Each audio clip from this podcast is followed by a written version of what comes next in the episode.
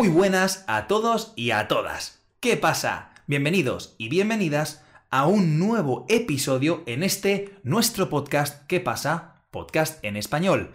Y hoy, para este capítulo, para este nuevo episodio, contamos con la colaboración de nuestro amigo y compañero Juan. ¿Qué tal, Juan? ¿Cómo estás? ¿Qué pasa, John? Pues muy bien, con muchas ganas de estar con vosotros y con un tema fantástico. Y, además eh, muy personal, ¿no? Eh, ¿De qué vamos a hablar en el día de hoy? Pues bueno, después de las respuestas que tuvimos en el último capítulo, en el último podcast, ante el interés que eso generó, pues vamos a hablar un poco sobre Erasmus, sobre las experiencias que tuvimos, sobre cómo es irse a otro país para estudiar, cómo es aprender en otra universidad, con otro sistema. Sí cómo es encontrar todo en, un nuevo país, ¿no? Que es una experiencia muy interesante. Exacto, exacto. Y además, especialmente, no sé para ti, pero para mí, por ejemplo, fue mi primera experiencia de, vivir tanto fuera de la casa de mis padres como fuera de, mi país, ¿no?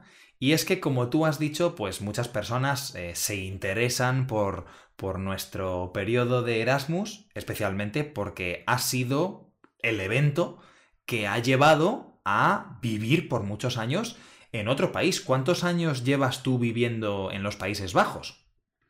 Pues mira, ya casi, casi hace siete años. ¡Wow! Qué bueno, qué bueno. Sí, para mí es más o menos eh, lo mismo. Viví, porque en este momento ya no estoy viviendo allí, pero viví durante seis años en los Países Bajos. Y es que hay una cosa que la gente no sabe, que muy poca gente sabe, de hecho, y es que antes de hablar de nuestras experiencias Erasmus, eh, Joan y yo coincidimos en el mismo año de Erasmus. No nos conocíamos en ese momento, pero fuimos en el mismo año, ¿verdad, Joan? Sí, es, curioso, ¿verdad? Estuvimos seguramente en muchos lugares, eh, seguramente en muchas fiestas. Sí. Ah, juntos, pero en ese momento no nos conocimos y no fue hasta, pienso, tres años después. Sí.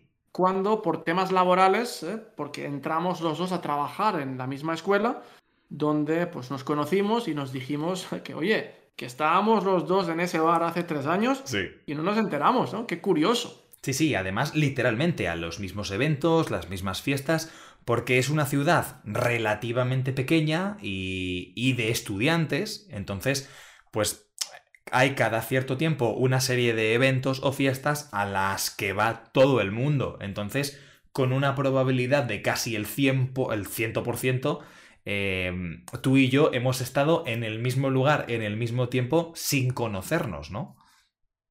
Sí, muy, curioso, pero bueno, al final todo esto es una anécdota y eso es lo que nos da un año de Erasmus, ¿no? Muchísimas anécdotas y muchísimas historias y aprendizaje ah, para el resto de tus vidas. Exacto, exacto. Pero bueno, yo creo que la gente se pregunta un poco al principio. Eh, ¿Por qué una persona, por qué un español? ¿No? Esto es una pregunta que mucha gente me ha hecho. ¿Por qué un español que vive acostumbrado al sol, eh, en tu caso, por ejemplo, vivir relativamente cerca de la playa, eh, en ciudades con una cultura pues de las tapas, de, las terrazas, ¿no? ¿Por qué irse a estudiar a un país con mucha lluvia, que no tiene mucho sol, con muchas nubes? Eh, Joan, ¿por qué elegiste Holanda como destino para tu viaje Erasmus? Pues mira, al final fue la mejor de las opciones que tenía. Yo fui de Erasmus un poco mayor. Normalmente la gente que va de Erasmus se va entre los 20 y los 22, 23 años, sí. más o menos. En mi caso yo me fui con 26. Yo, ya, yo ya tenía una carrera ah, y un máster incluso ah, acabados en Barcelona. Sí. Tenía trabajo pero uh, quería de alguna forma salir un poco de esa rutina que tenía predecible y, en ese momento pensé, pues un Erasmus uh, es una gran oportunidad porque me puedo ir durante un año a otro país y estudiar. Es decir, ya me voy con un plan, me voy con, una, con muchas opciones de aprendizaje para perfeccionar, perfeccionar el inglés aprender quizá un poco de holandés, conocer a gente y romper un poco con lo que tenía antes. ¿Y por qué Holanda? Pues bueno, como estudiante de historia, ah, pues empecé otra carrera para poder optar a una beca para irme a Holanda. Como estudiante de historia tenía diferentes opciones y recuerdo el top 3 eran Holanda, Polonia o Finlandia. Y al final me decanté por Holanda porque mi plan siempre fue ah, a largo plazo. Yo venía un año de Erasmus, pero mi idea era, si me gusta, si encuentro algo aquí que me atrae, eh, me voy a quedar. Me quedo. Entonces, a, largo plazo, ah, la opción de Utrecht era la que me daba mayor seguridad o más perspectivas de un futuro pues, interesante, ¿no? ¿Cómo, fue tu, tu decisión? Pues eh, mi decisión de, viajar, de irme de Erasmus a Holanda fue para nada premeditada. Eh, antes que nada, creo que, que, tengo que definir exactamente qué es un programa Erasmus para todas estas personas que quizás no han vivido en un ambiente universitario europeo, que es muy probable para todos y todas eh, las personas que nos escuchan desde pues, los Estados Unidos, Australia, China, Brasil y otros tantos países en los que quizás no han oído hablar del Erasmus, sino que tienen otro tipo de programas.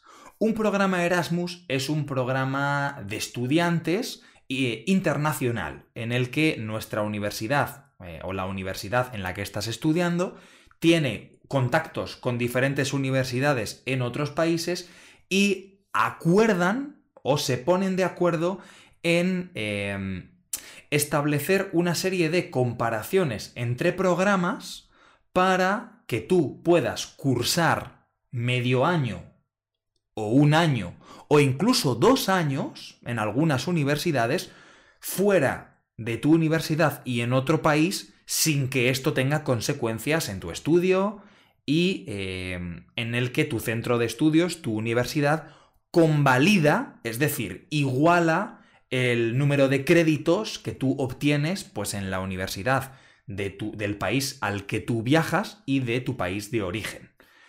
A mí me dieron muchas opciones, Joan. Me dieron Suiza, Inglaterra, eh, me dieron Alemania como opción, estaba también Noruega, Finlandia.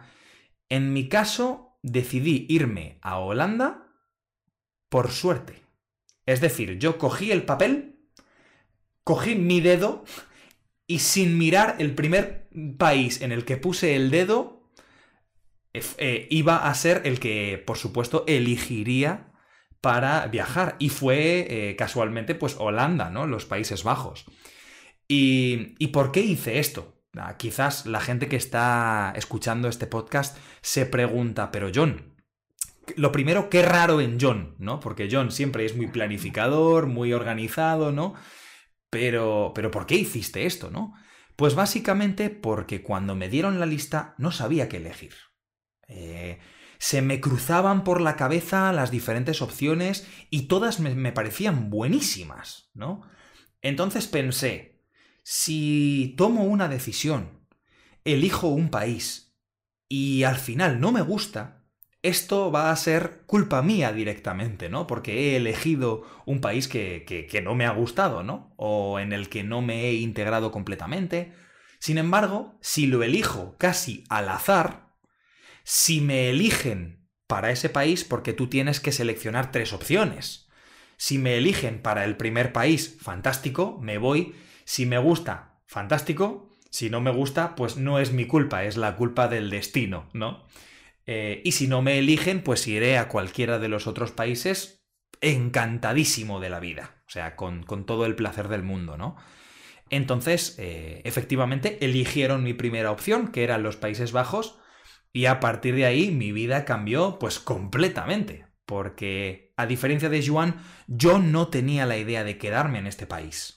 No era mi idea. Mi idea era estudiar, aprender muchas cosas, vivir muchas experiencias y volver a mi país donde quería participar en las oposiciones, el examen nacional para convertirse en un profesor eh, del sistema público.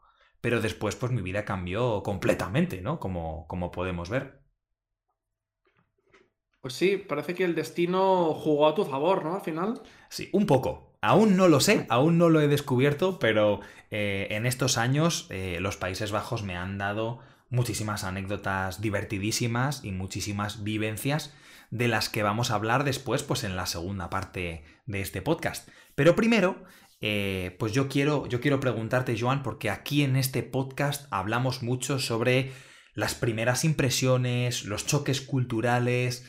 Eh, ¿Era la primera vez que salías de casa de tus padres? ¿Era la primera vez que salías de España? Cuéntanos cómo fue ir de Erasmus a los Países Bajos.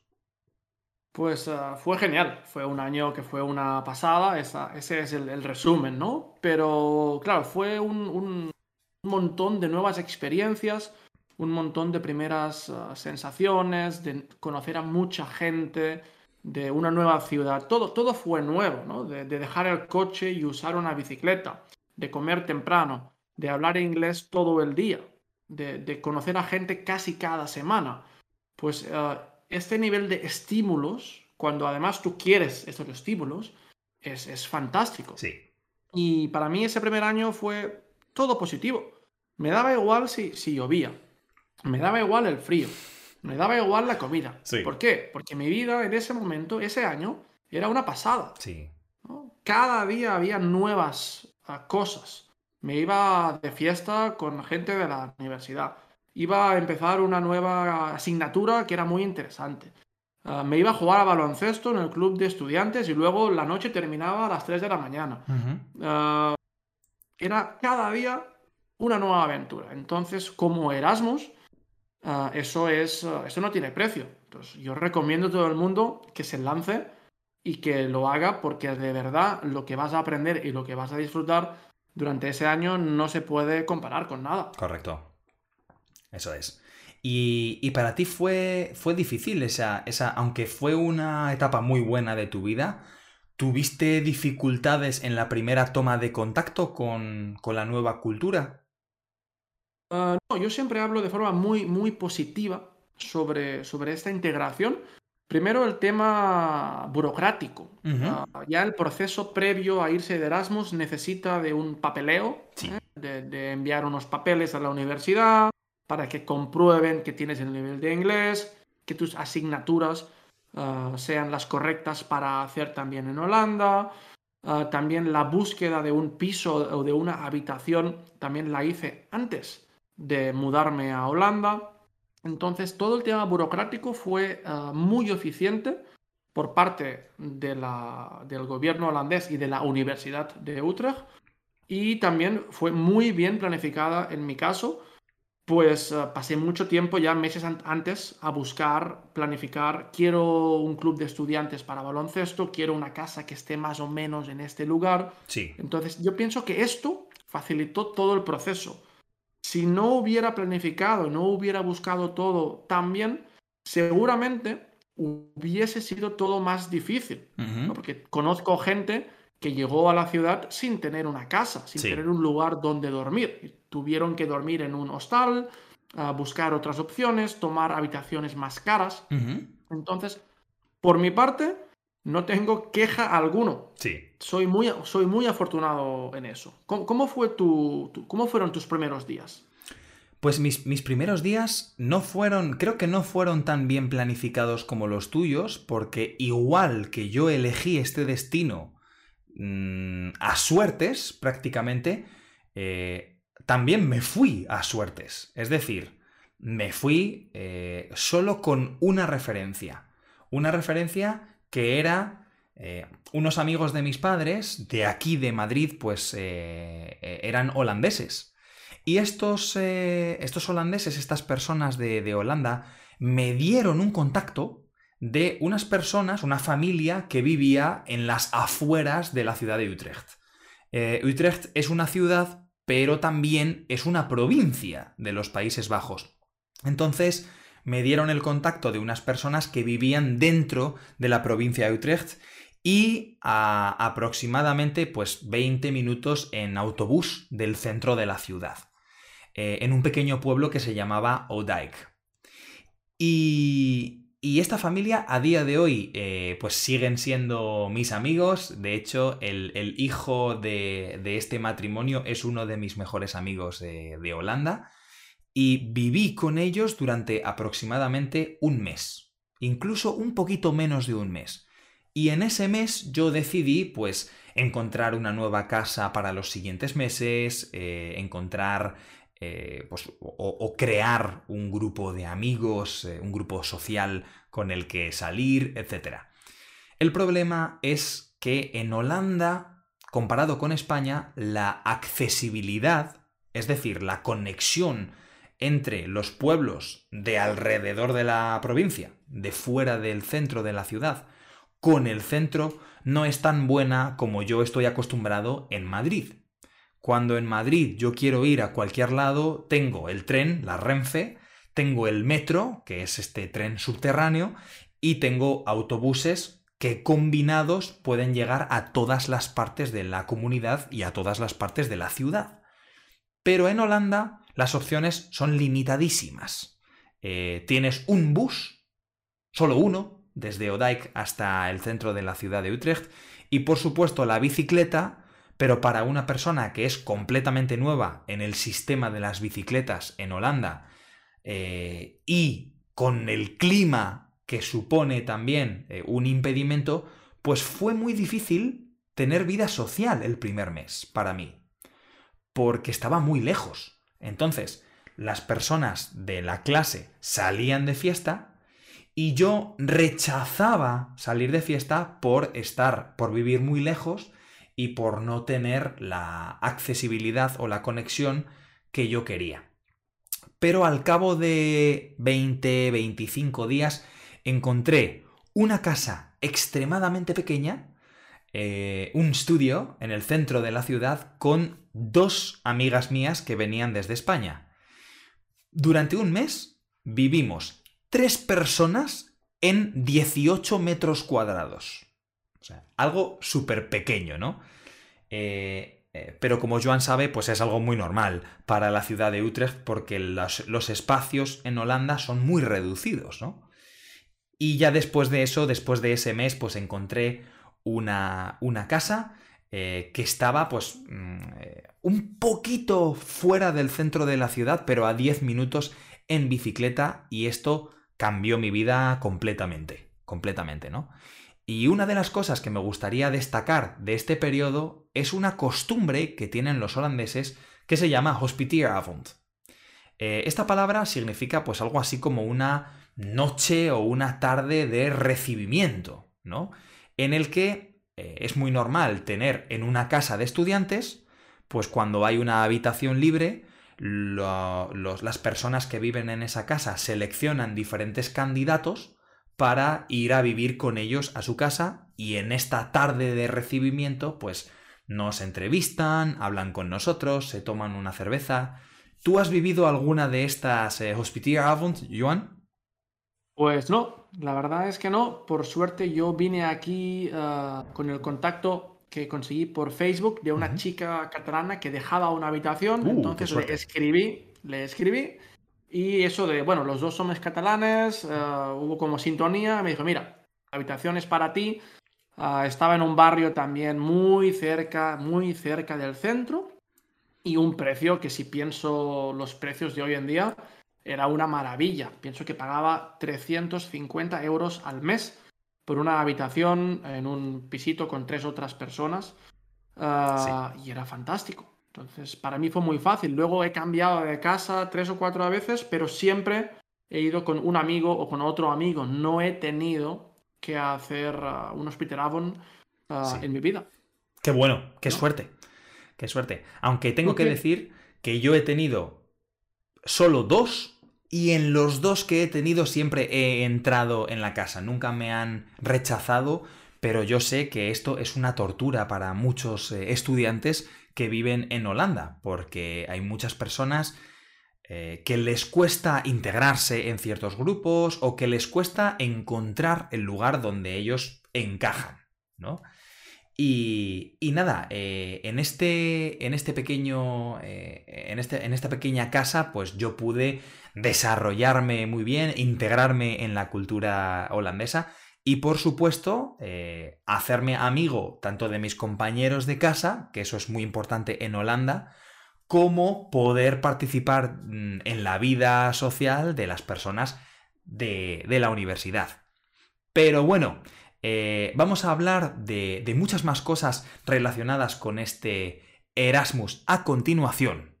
Ahora mismo vamos a hablar un poquito sobre diferentes anécdotas, diferentes, eh, bueno, eventos, diferentes historias que, podemos contar sobre nuestras experiencias durante los estudios Erasmus, que recordamos que es como una especie de eh, programa internacional para estudiantes. Así que, Joan, eh, yo imagino que tú tienes muchas historias porque has pasado mucho tiempo en los Países Bajos.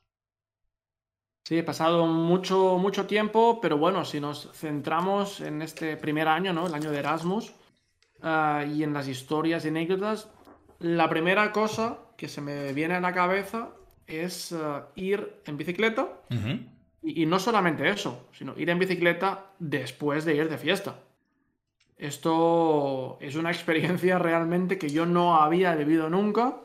Entonces, el hecho de ya no solo ir en bicicleta por ciclovías, por la ciudad, teniendo en cuenta pues todos los peatones, los coches, todo, sino esta vuelta a casa ah, a las tantas de la noche, a las 5 de la mañana, a las 3 de la mañana, después de, bueno, haberse tomado unas cuantas cervecitas, ah, eso, eso es una experiencia sin igual. Sí, sí que lo es, sí que lo es. Eh, de hecho, yo creo que, hay muchas anécdotas eh, relacionadas con la bicicleta, ¿no? Porque al final es una, una de las grandes novedades de las personas que vivimos en España, donde la bicicleta toma un valor más deportivo, ¿no? Y eh, cuando vamos a Holanda, donde las bicicletas tienen un valor completamente práctico, ¿no? Y es que eh, si, te parece, voy a comenzar con una pequeñísima anécdota que, está relacionada con, el mundo de las bicicletas y me encantaría que tú me contases las tuyas también. Eh, y es que al principio para mí era muy confuso, porque entrar a vivir en un país como Holanda, directamente en una de las ciudades más grandes del país, donde hay uno de los mayores números de bicicletas de todo el país, pues es muy confuso, especialmente porque existe un código de señales que tienes que hacer con las manos, eh, un código de circulación, ¿no? Y especialmente unos carriles, unos lugares específicos donde tú tienes que ir con la bicicleta. Pues una vez salimos, mis amigos eh, de Austria y yo, de una fiesta, y eh, uno de ellos preguntó, bueno chicos, ¿sabéis volver a casa? Porque era una localización completamente nueva para nosotros. Habíamos tenido que ir a otro lado de la ciudad que en ese momento no conocíamos.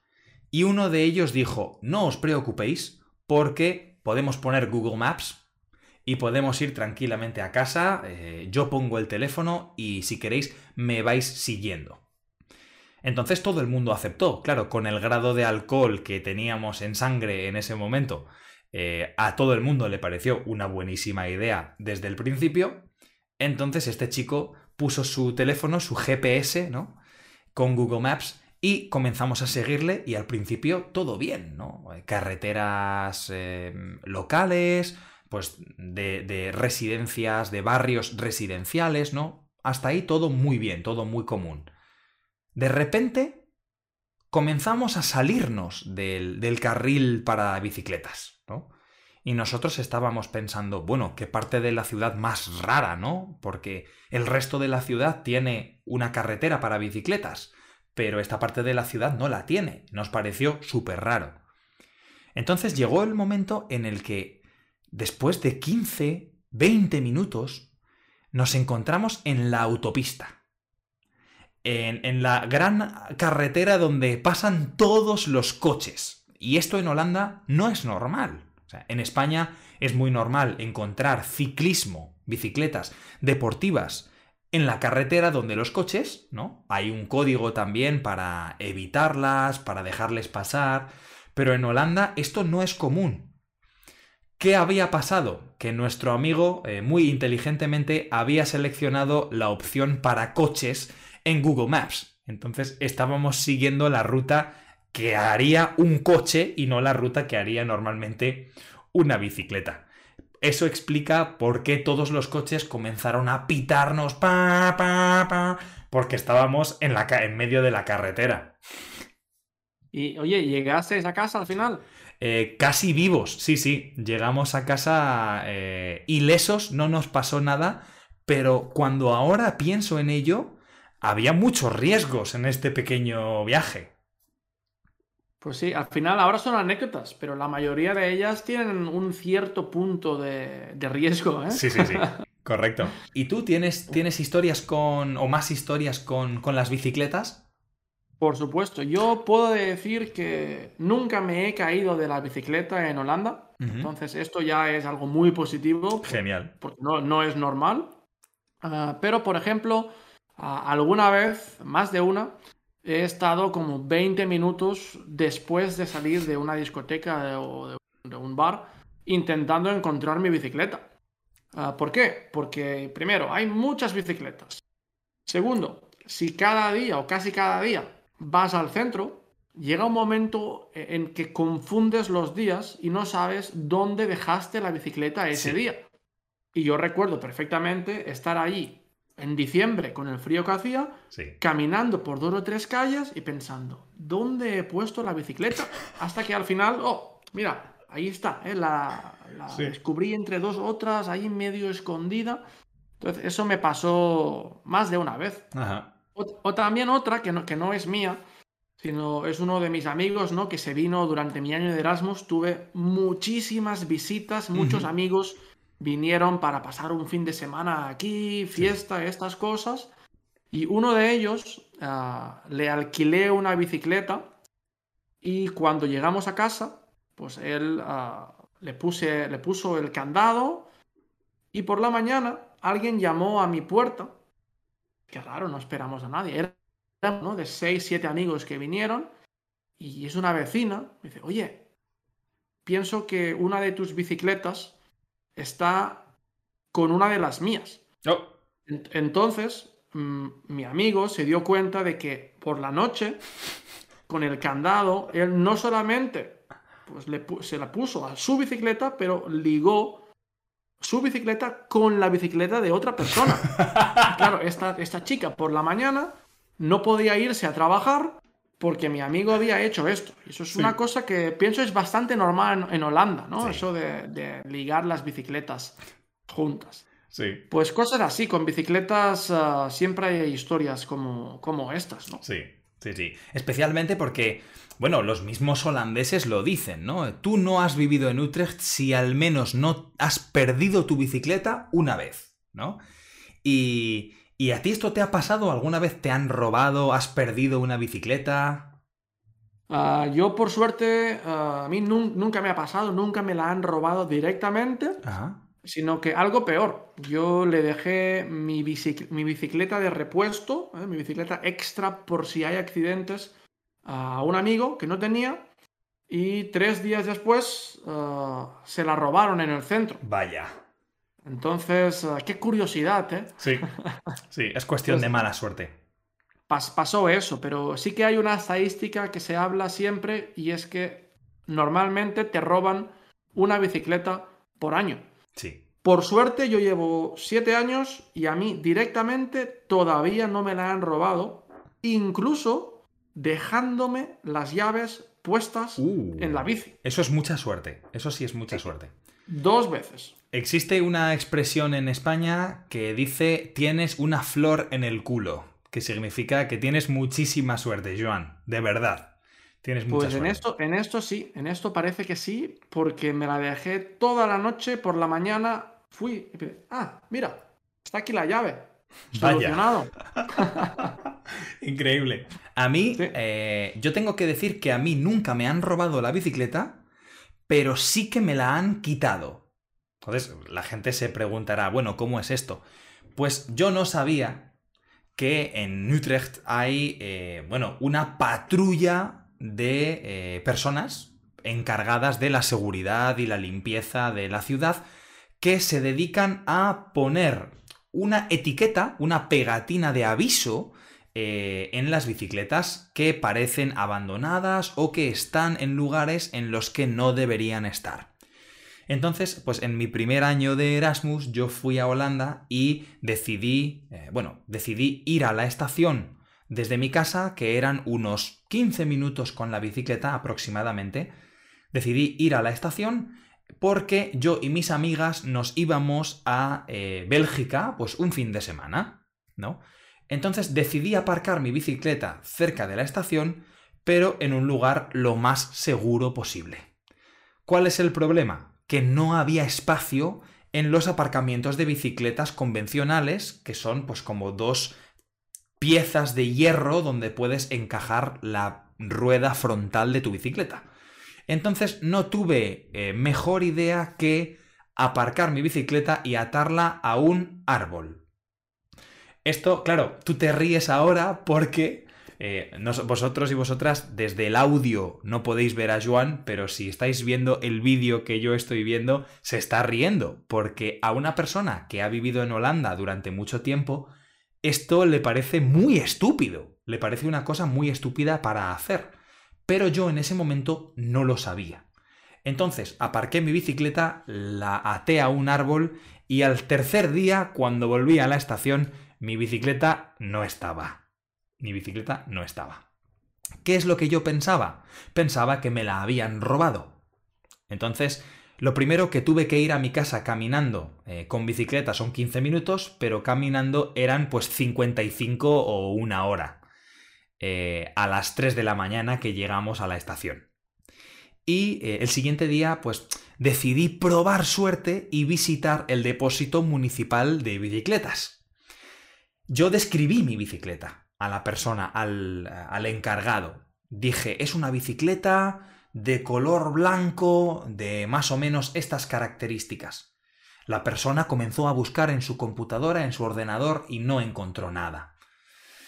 Yo le dije, bueno, no era exacta, exactamente blanca, era como un blanco más cálido o un blanco más roto, ¿no?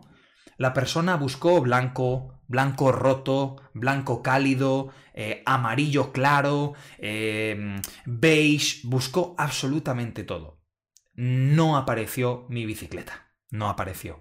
Entonces, en ese momento me rendí, me di por, por eh, rendido, me di una vuelta, me di la vuelta y justo en el segundo antes de salir por la puerta, la persona, el policía que estaba detrás del ordenador, me dijo, espera, no, espera un momento. Voy a probar blanco huevo. Voy a probar el color blanco huevo. Un huevo, pues es eh, el, huevo de las gallinas, ¿no? El huevo del pollo. Blanco huevo. Y yo dije, bueno, no tenía muchas expectativas. Adivina qué bicicleta estaba en los archivos de blanco huevo. Estaba mi bicicleta. Exacto. Encontramos mi bicicleta eh, y tuve que pagar, pues, 17 euros, eh, unos aproximadamente 20 dólares, eh, que, cuesta pues el servicio de tenerla en el depósito y que la policía te haya tenido que quitar la bicicleta de un lugar donde estaba mal aparcada. Así que esta es mi experiencia con las bicicletas en Holanda. Aprendiste la lección, ¿no? Aprendiste la, moraleja.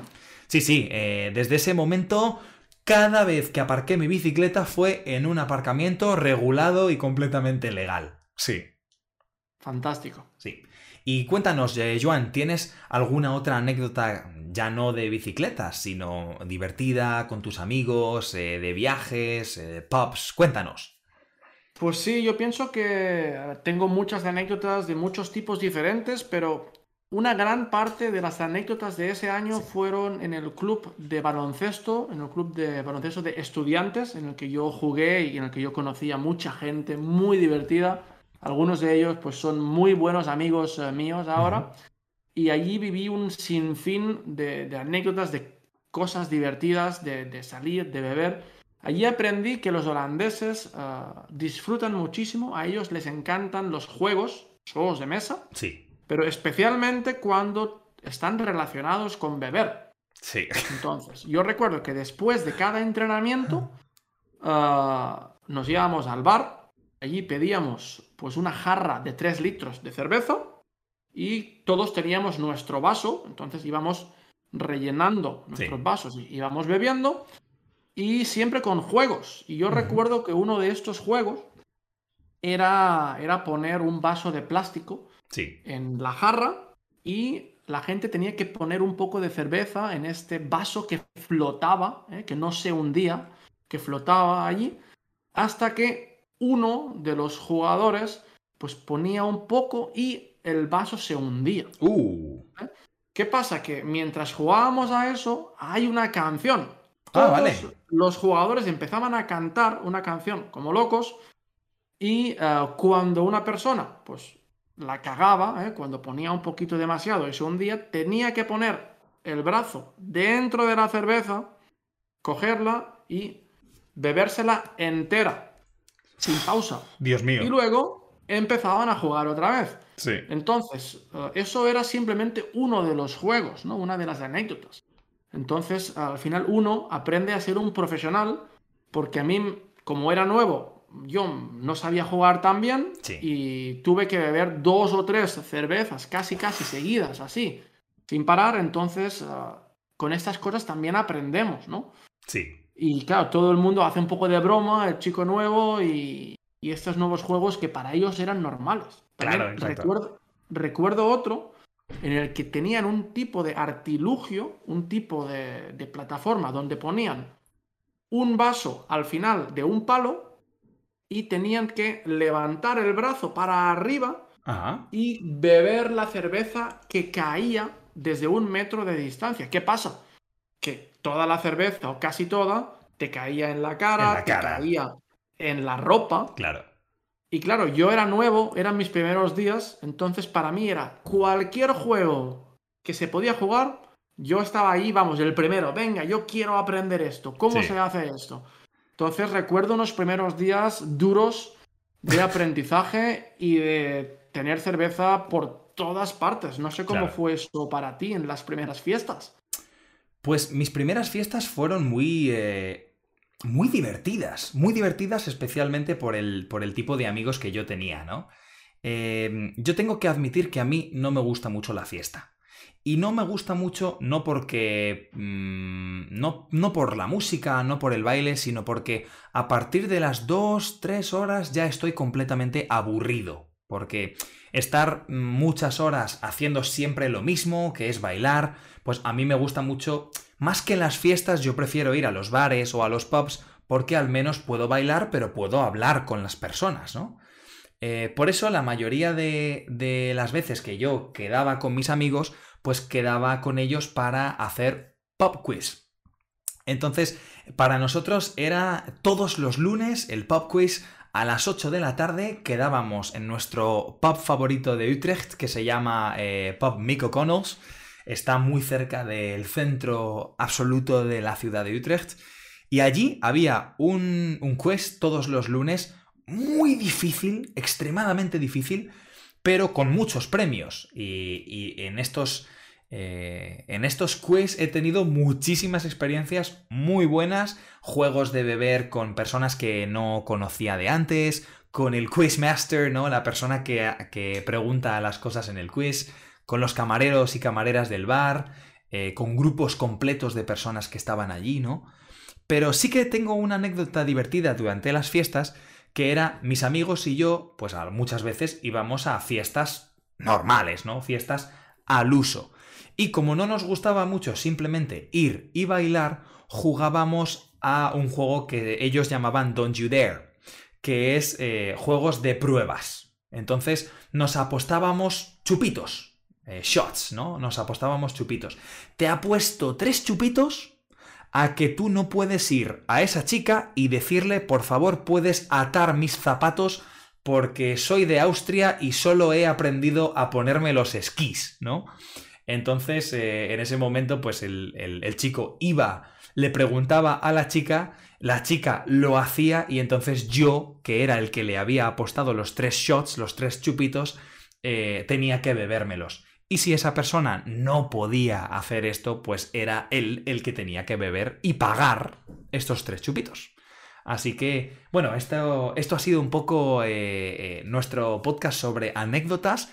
Muchas gracias, Joan, por, por, tus anécdotas, son muy divertidas y estoy seguro de que en futuros podcasts eh, tendremos la oportunidad de contar incluso más de ellas. Así que nada, me gustaría, como siempre, que tuvieras el, el momento para despedir este podcast. Pues nada, John, muchas gracias, como siempre, un placer recordar esos, esos tiempos y nada, hasta la próxima. Muy bien, nos vemos. Hasta pronto.